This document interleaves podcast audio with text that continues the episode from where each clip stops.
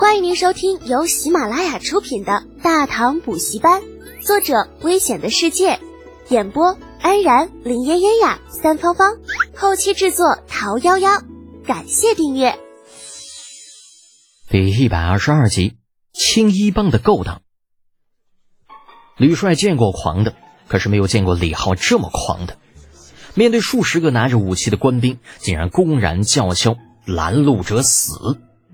在这样的情况下，如果不能够将李浩他们拦下来，那以后他这个吕帅也就不用干了。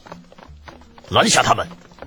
恼羞成怒的吕帅把手一挥，二十多个身着甲胄的官兵站到一起，拦在了铁柱的必经之路上，把路让开。李浩的手里突然多出了一块金光闪闪的牌子，阳光下闪着夺目的光辉。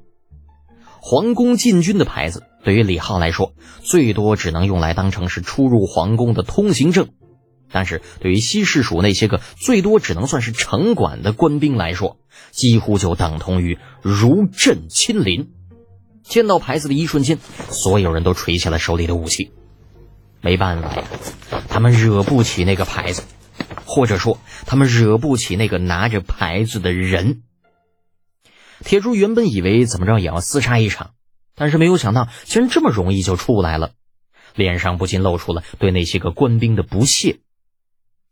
吕帅也是没有想到，这李浩的手里竟然会有禁军的牌子，一时间愣在了原地。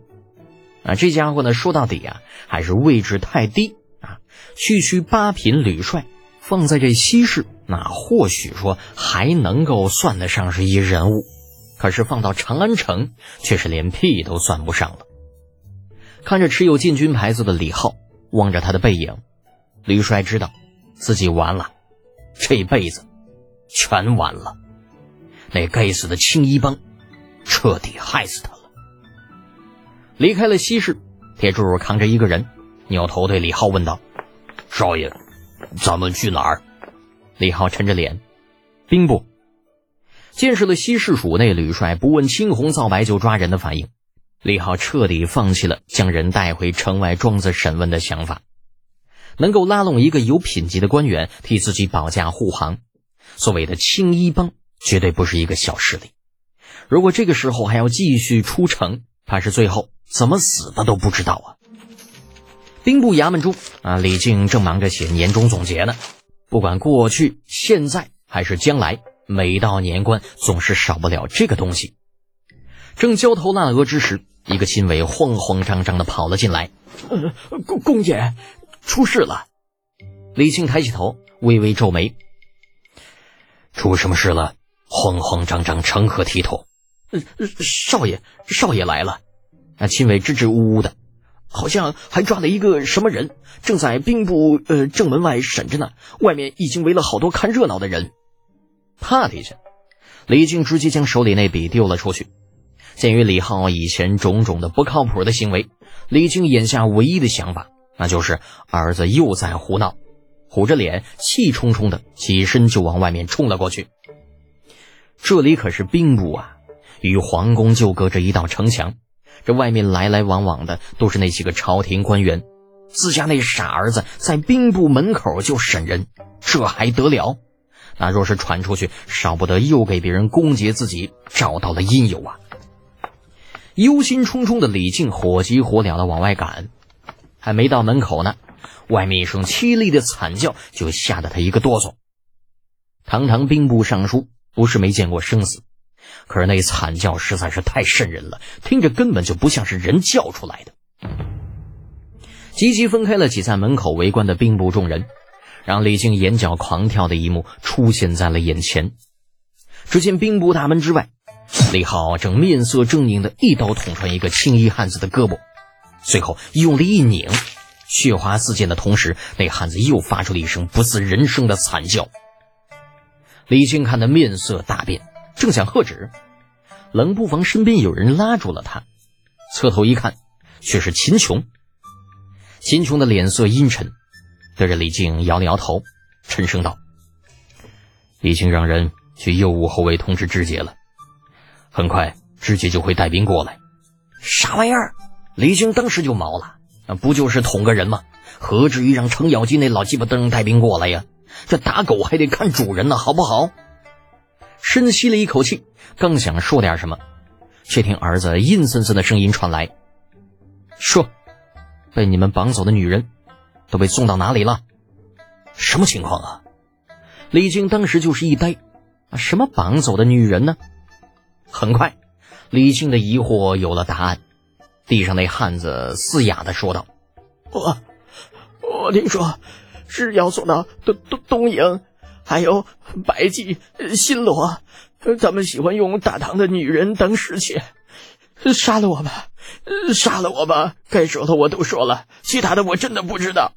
不要再折腾我了。”人贩子还是跨国的，即便是再单纯的人，也知道那些被绑架弄到外族的女子。会是如何的下场？李靖终于明白，为什么秦琼就站在这里，却依旧任由儿子折腾那个青衣汉了。心底升起无名怒火的同时，啊，老头子突然觉得自家儿子的手段呢，似乎轻了些。对待这种向自己同胞下手的人，就算是砍了他的四肢，也是不为过的。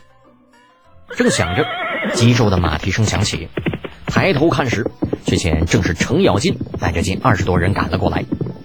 秦琼见老陈赶来，也不废话，招呼了李浩一声：“小子，人来了，我们走。”啊，李浩这个时候早已站了起来，打了一声“好”，啊，急急对老头子喊了声：“爹，千万别让那家伙死了！还有啊，帮我看着点兰陵，他刚刚吓得不轻。”李靖能说什么呀？啊，一连串的事情发生的太快了，快到他根本就反应不过来。还没等他答应呢。就见李浩已经屁颠屁颠的骑上马，追着秦琼等人走了。满头雾水的李靖，那只能一边安排人去给那躺在地上半死不活的汉子止血，一边把目光投向被一壮汉护在身旁的兰陵。兰陵啊，这到底是怎么回事啊？老爷都是婢子不好。兰陵吞吞吐吐的将发生在西市的事情说了一遍，最后补充道。少爷将那个坏人抓来之后，害怕铁柱大哥势单力孤，所以便带着我们来到这里，又怕耽搁时间，于是就没进去，直接在这里开始审问。李青听完兰陵的话之后，深深的看了一眼壮实的铁柱，没有说什么。正所谓人不为己，天诛地灭啊！有这样一个强壮的汉子守着自家的儿子，着实能够让李靖放心不少。至于说把铁柱弄到军队里边来，嗯，跟李浩的安全相比，这似乎并不重要。这样的念头只是飞快的闪过李靖的脑海，很快就被他放到了一边，摆了摆手，示意兰陵先跟铁柱回到兵部里面，又再次将目光投向那半死不活的青衣帮的汉子。